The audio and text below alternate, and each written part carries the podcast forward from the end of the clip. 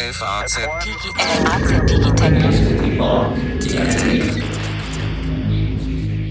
Herzlich willkommen, liebe Hörerinnen und Hörer, zu einer neuen Folge unseres FAZ Digitech Podcasts, in dem wir uns regelmäßig für die interessanten Themen der Gegenwart und der Zukunft interessieren. Heute geht es um eine ganz weitreichende Frage, braucht Europa einen dritten Weg in der Digitalisierung?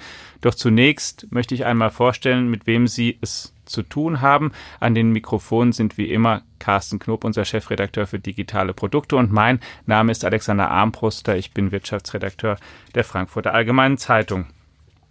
Nun machen sich viele Menschen mittlerweile Gedanken, ob die Digitalisierung in Deutschland und Europa so voranschreiten sollte, wie sie das in Amerika tut oder wie sie das in China tut. Und wir vergleichen uns mit anderen Regionen und anderen Entwicklungspfaden auf der Welt.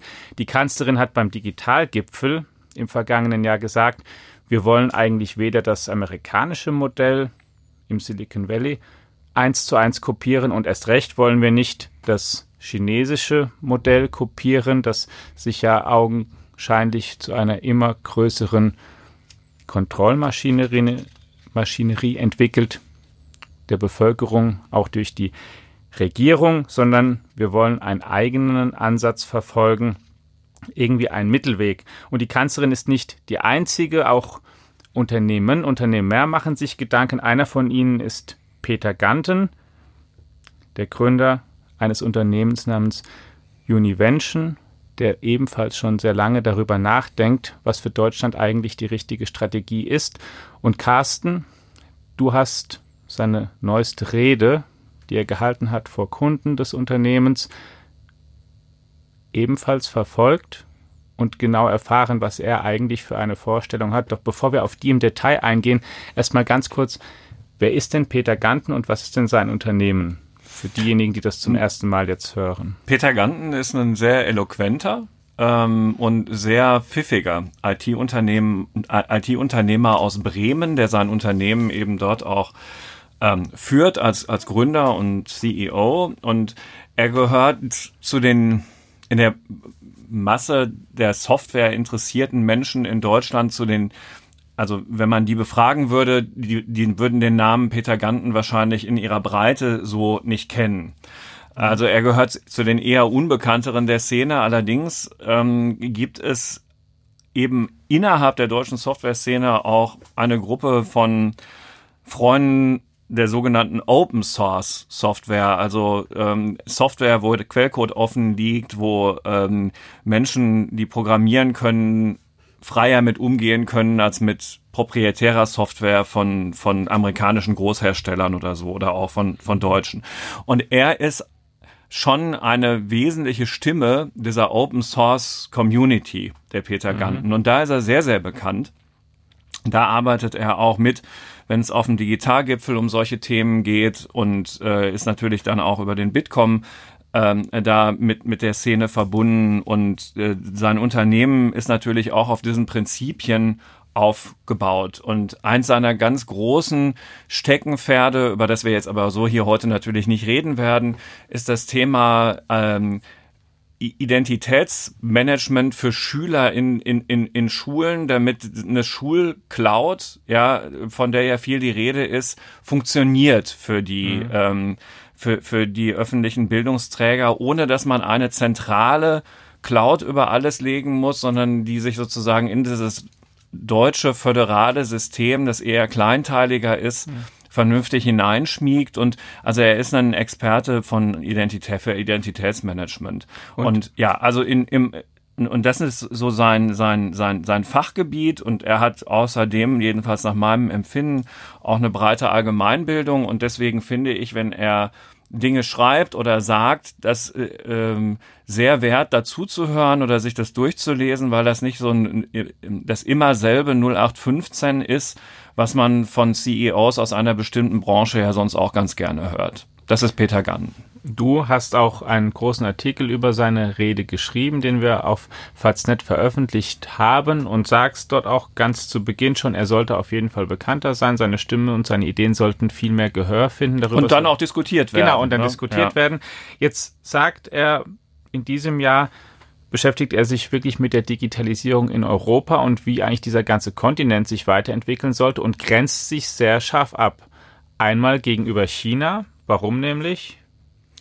Ja, ähm, sein großes Thema ist, dass man nicht abhängig werden darf von irgendwelchen Modellen, die Daten in großen Silos speichern. Der Ansatz steckt auch schon hinter mhm. dieser anderen Schulidee, die also im, im Wettbewerb ist mit diesen anderen Cloud-Ideen, weil er von, von Silos nichts hält. Und er sagt, die Chinesen sind ein, ähm, leben in einem autoritär geführten Staat, der also keine Demokratie nach westlichen Maßstäben ist. Und der chinesische Staat mischt sich ähm, in einer Art und Weise in dieses Internet ein, dass dort, wenn man so will, staatlich kontrollierte Datensilos entstehen. Es wird alles gesammelt über die Bürger, was man sammeln kann.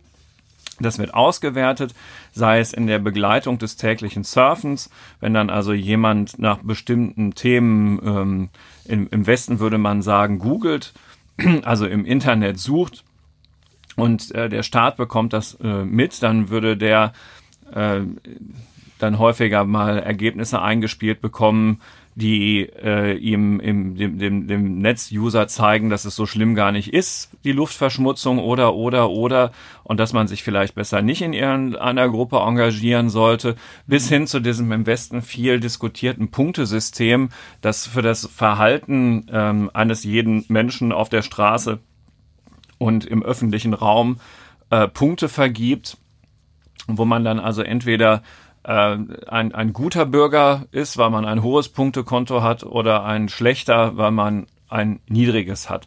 Und er weist durchaus darauf hin, dass die Chinesen gerade letzteres in, gar nicht so schlecht finden, weil mhm. dann ähm, Korruption und ähnliche Dinge dadurch natürlich bekämpft werden, indem sie transparent werden und indem man für echtes Verhalten belohnt wird und nicht dafür, dass man irgendjemanden bestochen hat und so.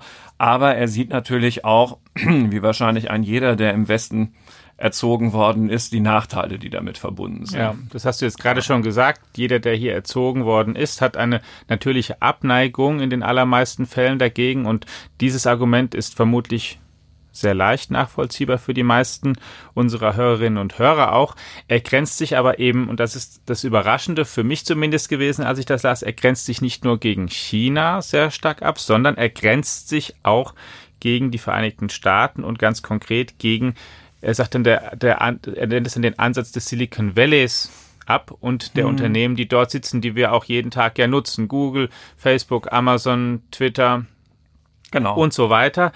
Und grenzt sich nicht nur ab, sondern sagt, in einem gewissen Sinne machen die sogar etwas, was gar nicht so unähnlich dem ist, was eigentlich die Chinesen machen, nur da macht es halt nicht der Staat, sondern da sind es die Unternehmen, die eben versuchen, durch die Verwendung und Auswertung großer Datenmengen uns Individuen zu steuern.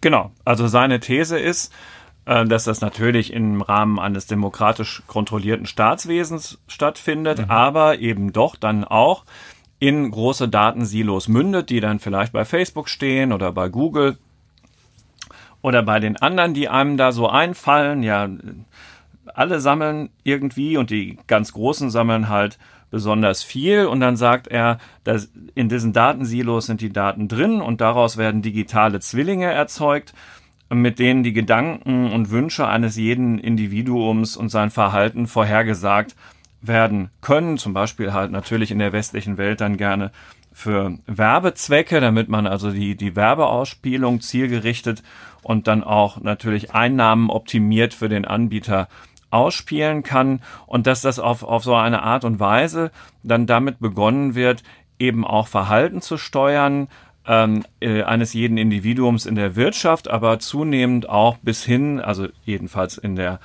Theorie und manchmal auch in der Praxis bis hin zu politischen Themen, wo er dann natürlich diesen Facebook-Fall mit Cambridge Analytica hm. aufführt. So, und er setzt dann noch einen drauf und sagt, okay, das ist alles so und das sind ja vielleicht Dinge, über die man auch selber schon mal nachgedacht hat, aber er setzt noch einen drauf und sagt, eigentlich gibt's auch schon ähm, Social Credit Systeme, also mhm. eben so ein Kreditsystem für Sozialpunkte wie in, in China, durch nämlich diese ganzen Bewertungsgeschichten, die es im Netz gibt. Wenn ich äh, Restaurants bewerte, Geschäfte oder ähnliches und sich alle irgendwie miteinander bewerten. Like-Buttons. Like-Buttons und dann bekommt halt einmal ähm, das Objekt, das da bewertet worden ist, diese Sozialpunkte, aber natürlich auch das Subjekt, mhm. das die Bewertung abgegeben hat, weil ja auch diese Bewertungen wieder bewertet werden.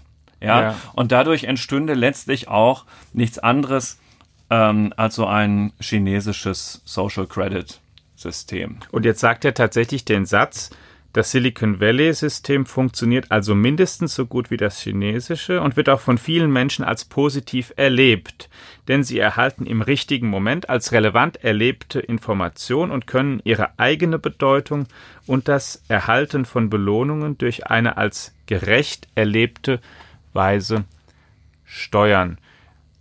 Ich finde in einem ersten Reflex das im Grunde absurd und auch einen sehr fragwürdigen Vergleich. Denn ich weiß zunächst einmal auch nicht so einfach, warum für mich eigentlich solche Bewertungen oder bestimmtes Feedback unbedingt schädlich oder nachteilig sein muss oder sollte, wenn es von anderen Menschen kommt, die aus freien Stücken sich dazu entschieden haben, diese Bewertung abzugeben. Deswegen wundert mich ein bisschen, dass er beides wirklich so hier naja. auf eine Ebene hebt und miteinander vergleicht. Und ich würde es zumindest sehr stark hinterfragen.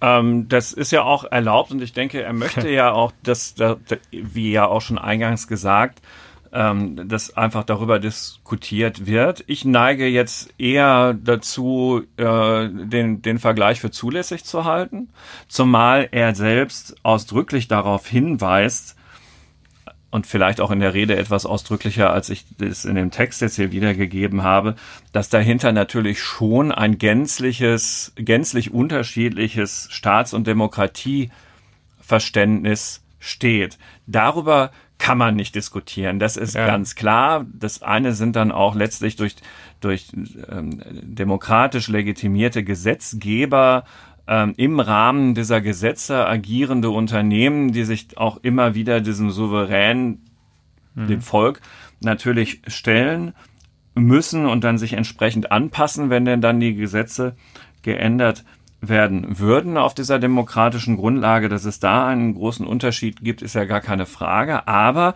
sein Punkt ist ja, dass es im Ergebnis, also im Rahmen dessen, was halt dort vom Staat gewollt und auf der mhm. anderen Seite vom Staat zugelassen wird, dass es im Ergebnis ganz ähnlich wird, weil der, der Mensch eine andere Rolle hat, nämlich äh, einmal ist es autoritär und einmal ist es freiwillig aufgegeben, dass er als souveränes Subjekt mit freiem Willen aufhört zu existieren und mhm. sich der, der Beeinflussung dieser Plattformen in jetzt in der westlichen Welt zunehmend dann halt zwar freiwillig, aber doch unterwirft, weil er glaubt, dass das aus irgendwelchen Gründen ihm einen Nutzen stiftet, ja. was ja auch was man am Alltag ja auch erlebt, das kann ja immer wieder gut sein. So eine Empfehlung kann ja auch das Leben erleichtern, ja, und, ja. und so.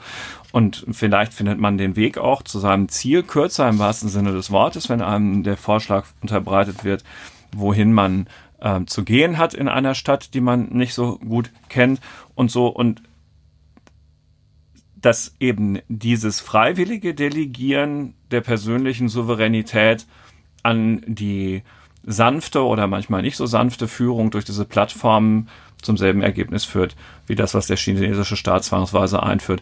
Der, der, das halte ich für, also für ein bisschen mehr als nur ein intellektuelles Experiment. Und ich kann dem schon in gar nicht so geringen Teilen folgen, dass da Wahrheit drin steckt. Dass sie natürlich durch, meinst du, dass natürlich Plattformen, umso mehr Daten sie haben über das Verhalten von Menschen, auch umso genauer vorhersagen können, was die Menschen gerne genau. mögen, was sie als nächstes machen. Ist es denn aber eigentlich Künstliche Intelligenz schlimm? ist halt keine menschliche Intelligenz. Richtig, aber ist es ähm, eigentlich schlimm, wenn irgendjemand oder ich frage mich auch manchmal, ist es schlimm, wenn ein anderer Mensch zum Beispiel genau weiß, was mir gut gefällt oder was ich vielleicht morgen mache? Ist das schlimm? Eine Bedrohung? Er malt es ein bisschen als Bedrohung oder als Problem an die Wand. Wieso eigentlich? Ja, also wenn meine Frau das weiß, finde ich das auch okay. Nun haben wir sehr öffentliche Berufe, also Menschen, die über uns was erfahren wollen. Da haben wir uns jetzt auch sehr bewusst so entschieden, können auch eine ganze Menge erfahren. Ist mir das in jedem Moment lieb? Hm, nee, nicht so. Ja. Und Menschen, die sich jetzt ganz bewusst für einen Beruf entschieden haben, der halt überhaupt nicht in der Öffentlichkeit stattfindet, ähm, die könnten ja noch mehr Einwände haben als jetzt du und ich, die damit ja offensichtlich etwas weniger Schwierigkeiten haben. Aber ist der Zwang so groß, an all diesen Plattformen teilzunehmen oder wirklich so viel von sich dort preiszugeben, wenn man es denn nicht möchte? Es ist ja kein Zwang. Eben. Ja, aber der Drang wird ja immer größer. Ja, der Drang wird ja größer mitzumachen, aber ähm, wie freiwillig ist es denn? Wie rutscht man denn als Teenager in diese Plattform rein? Weil alle auf WhatsApp sind oder alle auf Instagram und dann fängt man da halt an und und dann ist man auf dieser Plattform drauf und dann nutzt man hier ein, ein ja, da weiß besondere die Plattform Hilfen zum Beispiel, dass ich gerne Science-Fiction-Bücher lese und dann ja, aber vielleicht dann ja künftig auch noch viel, viel mehr. Im Übrigen bin ich mir sicher, dass die Plattformen auch jetzt schon mehr von dir wüssten, als dass du Science-Fiction-Bücher liest. Ja, und ich ja. frage mich tatsächlich immer wirklich, warum das oder ob das wirklich so ein großes Problem ist. Und ich möchte mal noch einen anderen Punkt aufwerfen, den er auch so ein bisschen bringt. Er sagt nämlich dann, dass dieses ähm, sozusagen versucht, er sagt dann, er spricht ja ein bisschen von Steuern der Menschen oder dieser subtile Steuerung durch Daten und durch, durch Algorithmen der Menschen, dass sie nicht zu unserem Menschenbild in Europa passt, des freien und mündigen Bürgers, der eben selbst entscheidet, aus freiem Willen Entscheidungen trifft. Und dann stellt er es, so wenn ich es richtig verstehe, zumindest stellt er es so dar, als ist es sozusagen, als sind wir in der Position, uns für das eine oder für das andere entscheiden zu können. Entweder wollen wir diejenigen sein, die aus freiem Willen Sachen entscheiden oder eben nicht. Aber ich glaube, tatsächlich ist es doch eher eine wissenschaftliche Frage. Es ist die, ähm, die, die, ähm, ist doch keine, keine ethische oder moralische, ob wir einen freien Willen haben oder nicht, sondern ist es doch eine am Ende vielleicht auch einfach nur eine in Anführungszeichen wissenschaftliche, indem man eben einfach feststellt, wie einfach wir durch bestimmte Anreize gesteuert werden können oder nicht und, und wie vorhersagbar wir uns verhalten.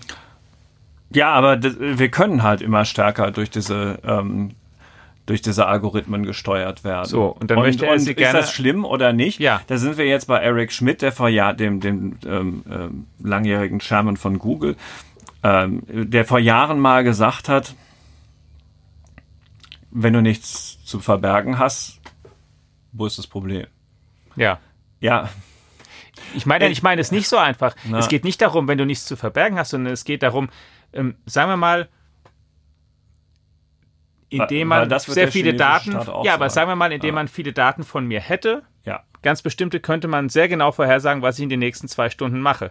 Dann ist es doch gar nicht meine Entscheidung, ob das, diese Vorhersage möglich ist, oder ob sie nicht möglich ist, sondern das, dann ist es einfach so. Entweder ist es eben so oder nicht, aber es ist doch keine ethische Frage, so, zu der er sie zum Teil halt erhebt. So, er sagt, es ist mit unserer Ethik nicht vereinbar, dass sowas so ist. Ja, ich, ich kann es ja nicht ändern. Wenn es aber so ist. Er, naja, also dann, er, er zitiert äh, Yuval äh, Noah Harari, den ja. er als ähm, Lieblingsphilosophen des Silicon Valley ähm, tituliert. Was auch durchaus ja richtig in ist. seiner Rede, genau. Oder wo zumindest ist, der wird ja sehr gerne ja, dort auch gelesen. Diente jetzt auch der Mitvorstellung des Namens, ja. der, obwohl er ja Bestseller-Autor ist, vielleicht auch noch nicht jeder Hörer oder jede Hörerin gehört hat. Und ähm, er zitiert ihn halt ähm, mit ähm, seiner Feststellung, also Hararis Feststellung, dass unsere klassische Ethik, die jedem Menschen einen freien Willen unterstelle, jetzt an das Ende ihrer Zeit komme. Und mit dieser These arbeitet er dann halt einfach weiter. Also er,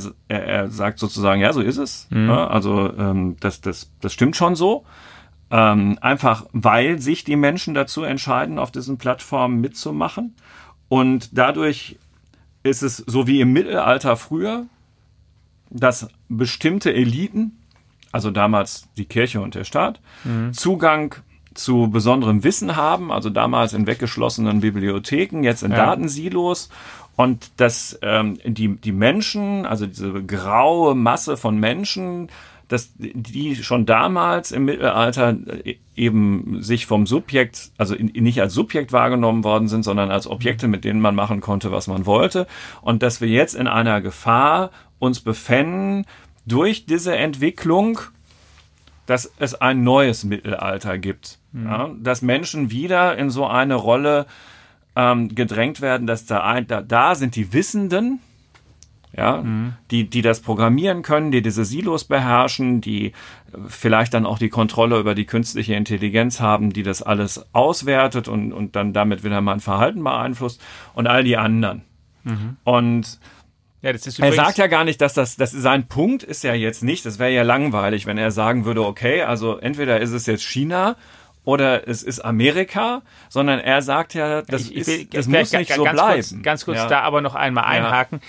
denn das ist ein Punkt, der mich tatsächlich auch zumindest irritiert hat, den ich auch so ohne weiteres nicht teile. Es gibt zu jedem Zeitpunkt in der Menschheitsgeschichte Menschen und auch Gruppen von Menschen, die Wissensvorsprünge haben, die plötzlich durch bestimmte Fertigkeiten oder Fähigkeiten ähm, ähm, mehr Macht oder mehr Einfluss einfach haben, weil ja. sie zufällig gerade die Technologie verstehen, die jetzt einen großen Sprung macht und andere halt nicht. Das ist ja auch nicht immer vorhersehbar, aber du weißt ja auch nicht heute, was in 30 Jahren plötzlich der Durchbruch ist, der dann grundstürzend sich auswirken wird auf die Gesellschaft. Also so zu tun, als hätte es im Mittelalter mal ähm, Schichten von Menschen gegeben, die einen größeren Zugang zu Macht und Wissen hätten und die, heute besteht die Gefahr und dazwischen drinne, sei das immer so gewesen, als, als ähm, als wären da lauter gleiche Menschen mit gleichen Fähigkeiten, mit gleichen Zugängen zu jedem Wissen, ohne dass jemand mal einen Vorteil gegenüber anderen gehabt hätte. Das finde ich ist auch einfach falsch und es ist auch sich zu leicht gemacht. Es ist mir klar, es ist ein bisschen auch inspiriert aus der Bewegung, aus der er kommt und so. Es mhm. ist auch natürlich aus der Vorstellung. Ähm, da, so genau kenne ich ihn. Ich kenne ihn persönlich nicht und ähm, will jetzt auch nicht zu viel hineindeuten in das Denken. Ich weiß nur, dass sehr viele Leute, die auch am Beginn des World Wide Web mitgemacht haben oder auch davor schon sich den Cyberspace erdacht haben, auch in den 60er, 70er und 80er Jahren, dass sie auch immer sich das als etwas vorgestellt haben, als, als eine Entwicklung, die alle, alle ähm, so eine idealistische Vorstellung, die alle Hierarchien ja. neutralisiert, ja. Jede Form von Unterdrückung, Einflussnahme gegen den eigenen Willen ähm, abbaut und einen Raum schafft, in dem es wirklich lauter, lauter ähm, ganz komplett gleich, also bezogen auf, auf Macht und Einflussmöglichkeiten gleiche Menschen gibt. Aber es ist doch total unrealistisch, zu jedem Zeitpunkt gewesen, sowas anzunehmen und auch zu unterstellen, dass es mal sozusagen, dass es einfach mal anders gewesen sei. Äh, ja, das stimmt, aber so meint er das auch nicht. Also so habe ich ihn jedenfalls nicht verstanden. Äh, es geht ihm um die Dimension dessen, die das annimmt. Okay. Also die es im Mittelalter hatte, weil halt das Wissen in den wenigen handschriftlichen Folianten, die es gab, halt in Bibliotheken gebunden war, die nur einem winzigen Teil mhm der Bevölkerung, die diese Ausbildung dafür hatte, zugänglich war und das halt wirklich dann sich sehr konzentriert hat. Und da sagt er, das ist jetzt eben vergleichbar mit diesen ganz paar Datensilos in, der Hände, in den Händen von ganz wenigen, in die sich jetzt wieder das Wissen hineinbündelt, das die Welt im Innersten zusammenhält. Und er denkt da eben nicht jetzt an wissenschaftliche ähm, Thesenpapiere oder die Bibliotheken, die im Zweifel über das Internet jetzt tatsächlich jedermann zur Weiterbildung äh, mhm. zur Verfügung stehen, sondern an die, die Verhaltensdaten der Menschen, die ja. Vorhersagen zulassen. Also das, äh, das ist eine, eine neue Art von Wissen, von der er redet und eine neue Art von Speicherung. Und daraus leitet er halt ab, dass sich das jetzt wieder so sehr polarisiert in, der Hände, in den Händen von ganz, ganz wenigen. Und äh, weil es in Amerika eben Google, Amazon und Facebook gibt und Tencent, Alibaba Apple. und Baidu in China. Genau, plus den Staat dort. Ja, ja. so das und die das ja. eben haben und der Rest genau. nicht. So. Und was würde er jetzt dann machen? Er schlägt ja dann vor einen dritten Weg für Europa, den er gerne gehen würde, der sich von beiden unterscheiden soll. Aber wie konkret soll das? Möchte er dann Google und Facebook hier ausschließen am liebsten? Nö, nö, Tencent nö. und Baidu? Nein, nein. Also er sagt, er sagt, wir brauchen in Europa eine pfiffigere Idee, wenn man so, so, so formulieren möchte, als jetzt zu sagen, wir müssen hier ein europäisches Google aufbauen oder einen, einen europäischen Airbus für künstliche Intelligenz schaffen. Äh, er, er sagt, lasst uns doch darüber nachdenken, ob es nicht einen Weg gibt, der die Kontrolle über die Daten, die wir in der digitalen Welt hinterlassen, auch hinterlassen wollen, ob diese Kontrolle nicht in der Hand der einzelnen Unternehmen und der einzelnen Individuen bleiben kann. Und dann argumentiert er, wenn gewährleistet ist, dass wir jederzeit den Schlüssel dazu haben, diese Daten auch sozusagen zu uns wieder zurückzuholen, mhm. Dann würden wir alle, du und ich und auch alle anderen, noch viel, viel offenherziger damit umgehen, Daten in dieses Netz hineinzugeben. Und dann könnten die europäischen Ideen, die auf der Basis dieser völlig neu aufgestellten Wertschöpfungskette im Netz entstehen, dann tatsächlich in der Lage sein, eine Alternative im, im Geschäftsmodell und auch im wirtschaftlichen Erfolg und auch im Demokratieverständnis im Umgang mit Daten gegenüber den Chinesen und den Amerikanern ähm, zu werden. Und das, das ist, das ist seine große und auch ein bisschen verwegene Idee. Ja, er mhm. möchte die, die Datenspeicherung im Netz, wenn du so willst, umkehren und die Daten verteilt im, im Internet hinterlegen und nicht mehr in Silos. Ja, okay. also das Internet soll zu einem echten Internet der Daten werden versus eines Internets, das ist doch heute schon ein Internet alles, der Daten. Ja, aber ne, es ist die Frage, wo, wo liegt es? Ja, ja. Auf zentralen Servern oder wirklich verteilt im Netz? Ja, aber verteilt geht's. im Netz liegt es doch auch ja, aber, irgendwo. Ja, auf einem. Du kannst es aber in der, in der Breite oder in der Höhe verteilen. Also, Und im Moment ist es. Mehr kleinere. Ja. Einheiten. Ja, du, du, es gibt ja. Das Internet steht ja auch in seiner Technik oder das Netz steht in seiner Technik ja nicht still. Richtig. Denk an solche Sachen wie Blockchain und, ja. und, und. Du kannst, du kannst andere Dinge anders speichern heute und künftig als in der Vergangenheit. Also möchte er zum Beispiel, um es mal konkret zu machen, dass ähm, ich jederzeit meine ganzen Daten von dort zurückholen kann, wo ich sie mal hingegeben habe. Also wenn ich zum Beispiel... Du sollst den Schlüssel für deine Daten Genau, das Hand heißt alle, alle Alexander genau. Armbruster Daten, wenn ich zum Beispiel zu Facebook ginge, also das heißt, ich sollte dann zum Beispiel zu Facebook gehen und sagen, ich möchte mich hier abmelden und alle Daten, die Facebook im Zusammenhang mit mir hatte und hat, die möchte ich dann wieder haben und die sollen bei euch verschwinden. Es geht darum, die Daten und den Programmcode voneinander zu trennen. Er möchte, dass du als Eigentümer deiner Daten unabhängig von einer bestimmten Software diese Daten lesen, ändern und löschen können. Die Daten sollst. über mich, ja. Genau. Und ähm, das, das, das Software, also ne, Punkt. So. Ja. Und dann und das Software, die mit diesen Daten umgeht, dass die halt überprüfbar ist auch mhm. für den Einzelnen. Das sind die Kernpunkte noch äh, angereichert durch einen dritten, dass die Hardware, die damit umgeht, in ihren Kernkomponenten auch nachvollziehbar dokumentiert sein soll. Und dann sagt er, wenn man diese Bedingungen erfüllt, dann hat man, dann guckt man völlig neu auf, auf dieses Meer an Daten also in dem Fall mit EE, e, ja, und, ja. und kann dann ähm, als Individuum aufgeklärt damit umgehen.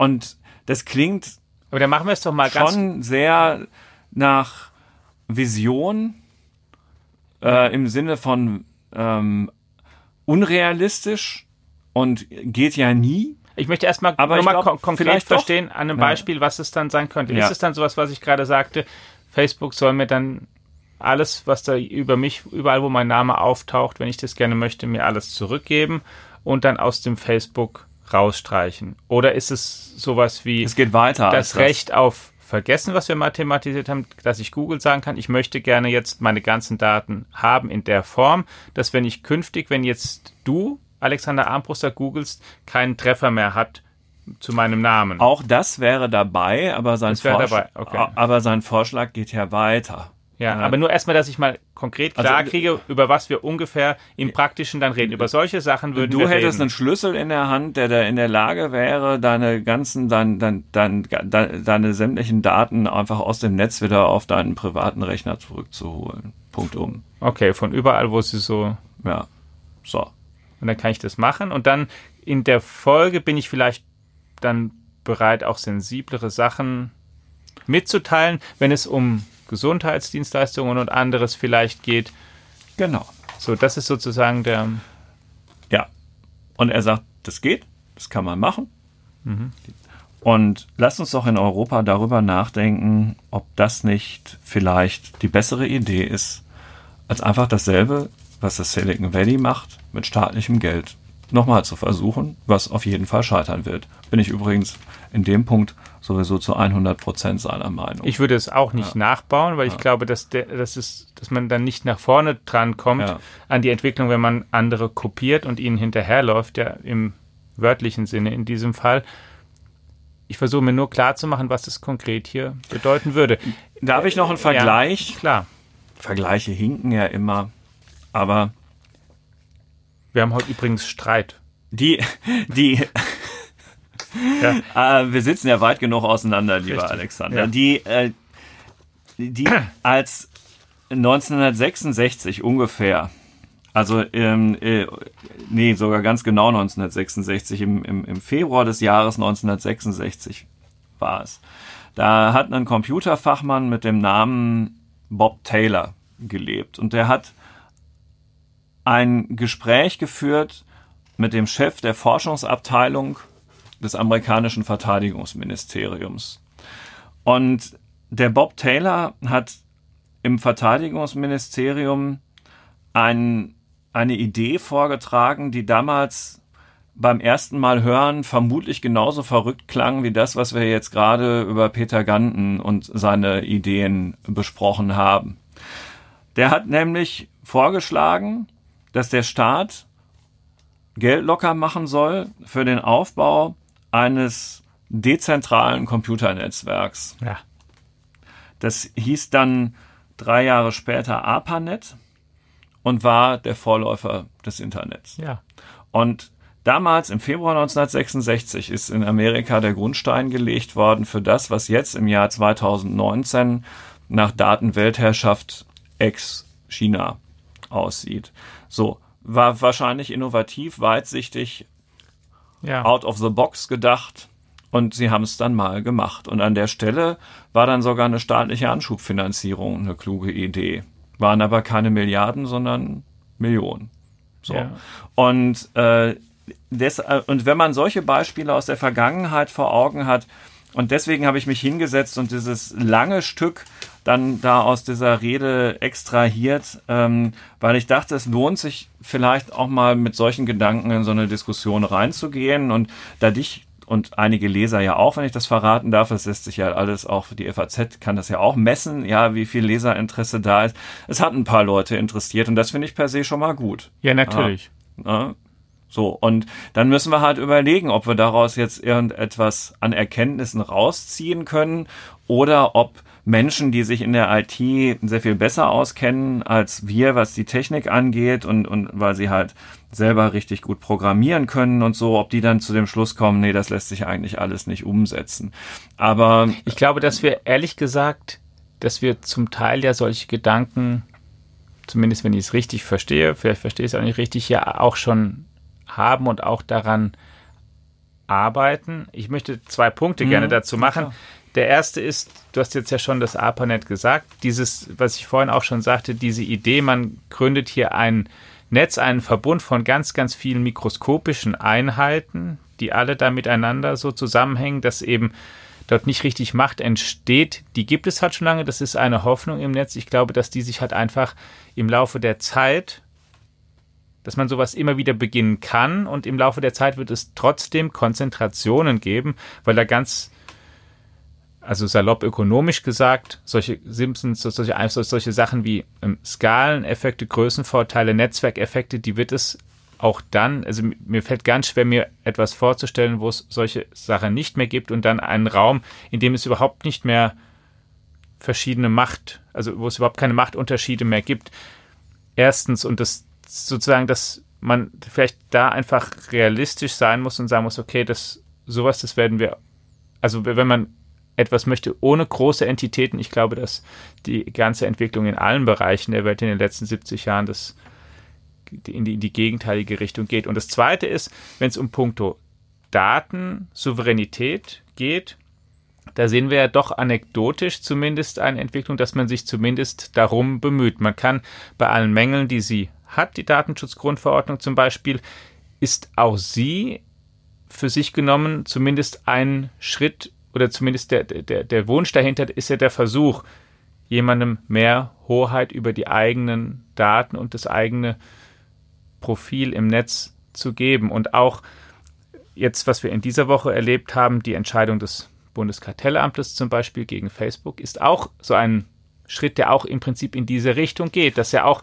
versucht wird, dass der Gesetzgeber es versucht oder Kartellbehörden oder, oder Datenschutzbehörden versuchen, ähm, momentan oder, oder immer mehr Entscheidungen treffen, die im Prinzip den Leuten mehr Souveränität und Rechte an ihren eigenen Daten zu geben. Und die großen Unternehmen, Facebook und Google, melden sich ja momentan auch regelmäßig und sagen, hier, wir haben jetzt neue Einstellungen ermöglicht, wie ihr euer Profil genauer abgrenzen könnt, wie ihr unerwünschte Inhalte hier nicht mehr bekommt, wie ihr hier eure Daten besser schützt. Sie werben da sehr aktiv, übrigens auch analog.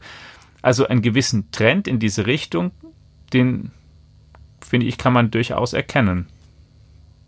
Ja, kann man. Also mit diesem Trend zur Größe, äh, das ist auch ein Faktum, da kann dir keiner widersprechen. Das ist, hat sich immer wieder im, äh, im, im, Wirtschaftsleben übrigens ja auch schon vor der digitalen Welt so ergeben. Eben. Und dann braucht man halt immer wieder mal eine Kartellbehörde, die das dann zerschlägt und so. Genau, das, alles, das kann man natürlich machen, aber man weiß genau, ja. Jahrzehnte später, also ja, wieder auf einem anderen Gebiet. Ja. Klar, das war bisher so. Könnte man halt sagen, na ja, aber wir würden ja auch die, die Gesetze neu schreiben, die in diesem Netz gelten und mindestens so was die Daten angeht, wärst du dein eigener Herr oder deine eigene Frau.